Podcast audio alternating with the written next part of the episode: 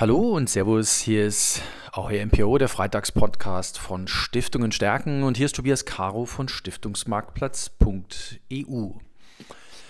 Ich habe mir für die kleine Sommerpause noch ein Thema überlegt, mit dem ich zuletzt ein bisschen konfrontiert worden bin, äh, weil mich die eine oder andere Stiftung nach ihrer Stiftungswebsite gefragt hat und wie sie denn diese Stiftungswebsite umbauen sollen, beziehungsweise was sie denn da neu machen sollten. Wir haben uns ja äh, unter anderem mit Friedemann Schnur von der Braunschweigischen Stiftung mit der Digitalisierungsstrategie beschäftigt, einer etwas größeren Stiftung zugegebenermaßen. Aber das ist eben eine Strategie gewesen, die auch ganz klar für sich entdeckt hat, dass die Stiftungswebsite sich entwickeln muss, dass die Stiftungswebsite eine Funktion bekommt, dass die Stiftungswebsite eben nicht nur Impressum ist, dass die Stiftungswebsite nicht nur eine Zusammenführung von Aktuellinhalten ist und dass die Stiftungswebsite nicht nur Home for Spendenbutton ist und auch nicht nur Home for Newsletter-Anmeldung, sondern dass da gegebenenfalls mehr passieren kann, weil dort mehr passieren muss.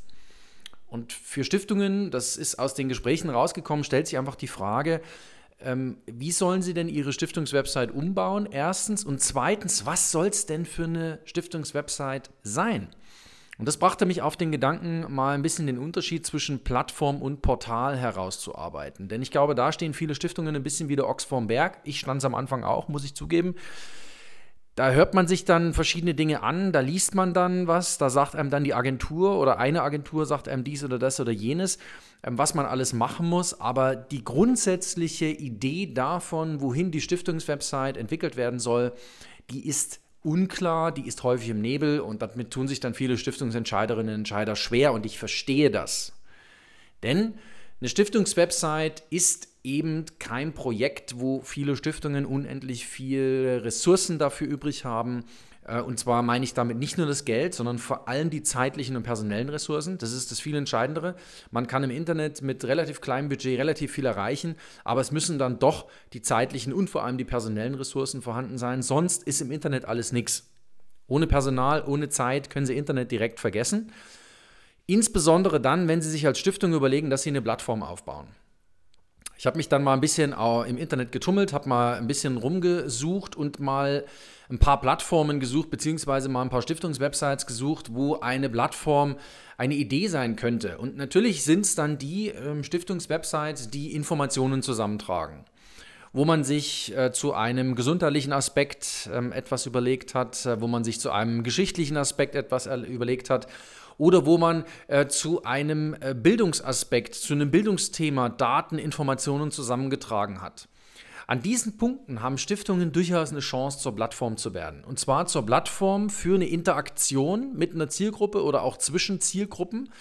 Ähm, dahingehend, dass man sich zum Beispiel, wenn es um das Thema Bildung geht, ähm, Weiterführungsangebote, Weiterbildungsangebote, wie werde ich, wenn ich meinen Job gerade verloren habe, wie werde ich zum Beispiel Lehrer? Geht das mit 30, mit 40? Wo kriege ich da die Informationen her? Welche äh, Möglichkeiten gibt es, sich dort fortzubilden? Welche Möglichkeiten gibt es? Welche Programme gibt es und so weiter? Hier kann sich eine Bildungsstiftung hervortun. Hier kann sie eine Plattform schaffen für Interaktion.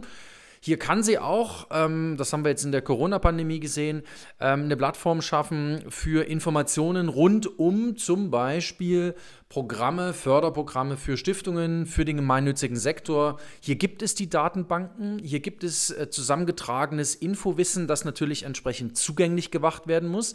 Und hier können Stiftungen zur Plattform werden.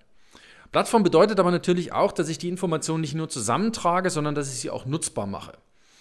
Und da haben Stiftungen meines Erachtens ähm, auch eine große Chance, beziehungsweise das ist eine Möglichkeit, indem sie die Informationen einfach transparent auf eine Plattform bauen oder indem sie das mit einem geschlossenen Bereich machen. Diese zwei Möglichkeiten hat man, um Informationen grundsätzlich nutzbar zu machen, zugänglich zu machen ob man dann ein Geschäftsmodell draufsetzt, das muss mit einem Stiftungszweck, muss auch mit äh, dem Stiftungsmanagement, mit dem täglichen Doing abgeglichen werden. Da steckt dann nochmal eine ganze Ecke mehr dahinter. Das soll nicht das Thema sein. Fakt ist, dass Stiftungen entlang ihrer Zwecke durchaus eine Chance haben, eine Plattform zu sein. Also so eine Art Ökosystem für die Begegnung zwischen Nutzen und Nutzern, sage ich mal, ähm, herzustellen. Also ein Ökosystem für das Begegnen von Nutzern und Nutzen. Und dieses Ökosystem braucht eine gewisse Infrastruktur, dieses Ökosystem braucht eine Pflege, dieses Ökosystem braucht auch eine gewisse Gerichtetheit in die Zukunft. Also es nützt nichts, wenn Sie heute eine Plattform, also ein Ökosystem für das Begegnen von Nutzern und Nutzen ähm, bauen, das in einem Jahr schon wieder ausschaut wie von gestern. Das ist ja leider das Problem von vielen Stiftungswebsites, dass die mal gemacht werden und in zwei Jahren schauen die wieder aus wie 1998. Das funktioniert bei Plattformen wenig weil Plattformen natürlich auch, weil das Begegnen von Nutzern und Nutzen in diesem Ökosystem natürlich auch ein gewisses Erlebnis mit sich bringen muss. Also muss das immer irgendwie State of the Art sein. Da muss ich immer was tun, da muss ich was weiterentwickeln.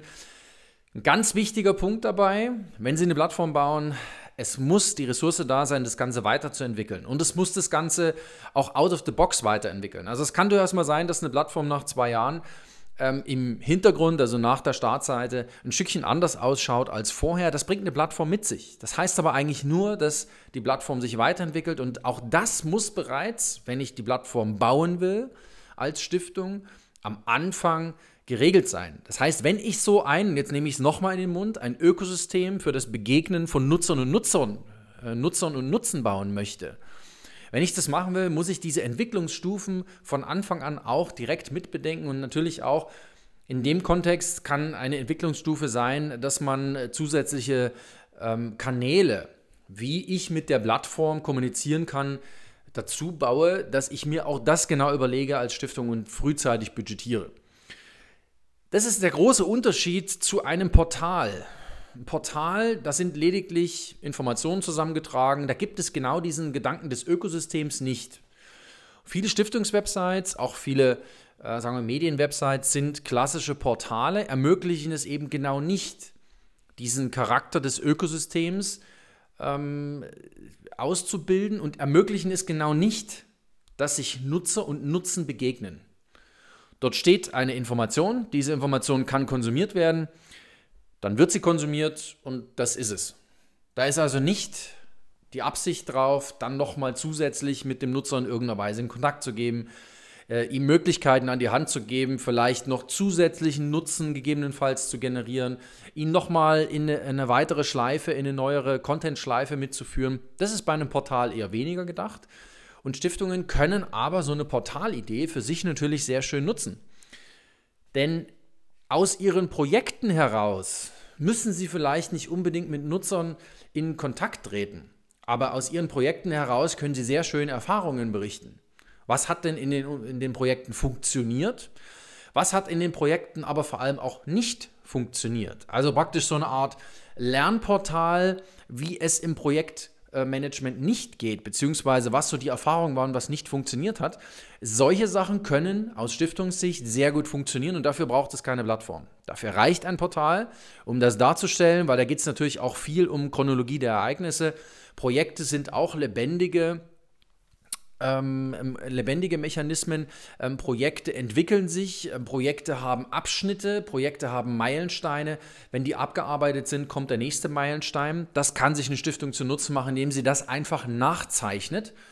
Und da ist die Nutzergeneration bzw. Die, die Kommunikation, der Austausch mit dem Nutzer gar nicht so im Vordergrund, sondern einfach das Erzählen, das Berichten, das Nachbereiten dessen, was im Projekt passiert ist. Das heißt, da kann eine Portalidee oder eine Portalseite für eine Stiftung sehr, sehr sinnvoll sein. Macht natürlich dann vor allem für Stiftungen Sinn, die viele Projekte haben, die vielleicht auch viele Projektideen haben.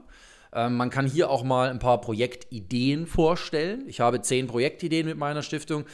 Ähm, vielleicht können Sie mir ein Feedback geben, welches Projekt wir machen sollen.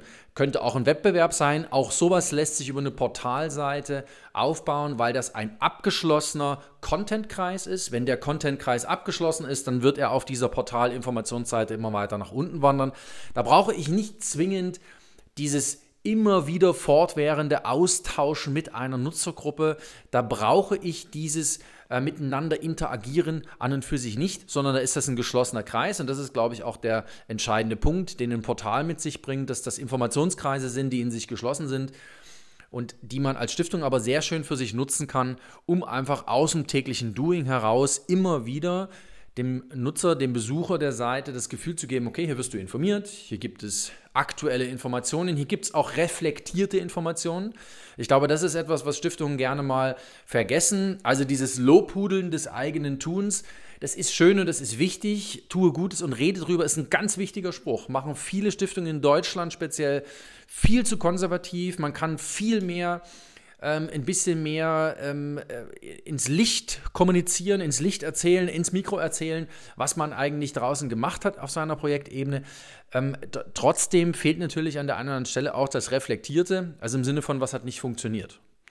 Denn es gibt vieles, was äh, für, für Leute, für Leserinnen und Leser spannend ist, das ist häufig das, was nicht funktioniert. Und das muss man als Geschichte dann natürlich auch aufbereiten. Und man kann das ja auch ein bisschen ironisch machen. Mensch, weißt du noch damals, wenn man das im Zwiegespräch zum Beispiel in einem Podcast macht, weißt du noch damals, als wir das Projekt aufgesetzt haben, Mensch, das war vielleicht naiv von uns, dass wir gedacht haben, das, so, und dann haben wir eins, zwei, drei gemacht und plötzlich haben wir gesehen, das funktioniert ja überhaupt nicht. Das funktioniert nicht mal ansatzweise so, wie wir uns das vorgestellt haben. Aber das sind natürlich Sachen, die wollen Menschen hören das sind Sachen, das wollen Menschen sehen, ähm, das wollen Menschen mitfühlen, mitbegreifen, äh, mitbegleiten, dass da jemand reflektiert über sein Stiftungshandeln erzählt. Und ich glaube dafür, wenn man das an der einen oder anderen Stelle äh, einflechtet, sind Portale beziehungsweise Portalsysteme, Portalideen für Stiftungen sehr mehrwertig weil dort natürlich genau diese Geschichten des Misslingens, sage ich mal, es gibt Geschichten des Gellingens, aber es gibt natürlich auch die Geschichten des Misslingens. Ähm, wenn man die dort chronologisch immer wieder mit einflechtet, dann hat das sehr viel Sinn, weil das unter Umständen sehr viel Spaß macht, Ihnen und Ihrer Stiftungsarbeit zu folgen. Ja, das waren mal ein paar Gedanken zum Thema, wie unterscheide ich eigentlich das Thema Portal vom Thema Plattform. Ähm, ich, ich hoffe, ich konnte ein bisschen rausarbeiten, wo die Unterschiede sind zwischen Portal und Plattform. Ähm, die Plattform als Ökosystem für das Begegnen zwischen Nutzer und Nutzen und das Portal als Informationsangebot mit in sich abgeschlossenen Inhalten, das aber natürlich aus der Chronologie lebt und auch gegebenenfalls aus der ähm, Reflektiertheit in der Abfolge. Ähm, wir werden uns weiter um das Thema Stiftungswebsite bemühen. Wir werden uns weiter um die Ideen bemühen, Stiftungen an die Hand zu geben, wie sie ihren Weg in die digitale Welt finden. Hier auf Stiftungen stärken und natürlich auch hier im Freitagspodcast auf Stiftungen stärken. Ich wünsche viel Spaß beim Hören und wir hören uns in Bälde wieder hier beim Freitagspodcast. Jeden Freitag eine Folge. Tschüss, ihr Tobias Caro.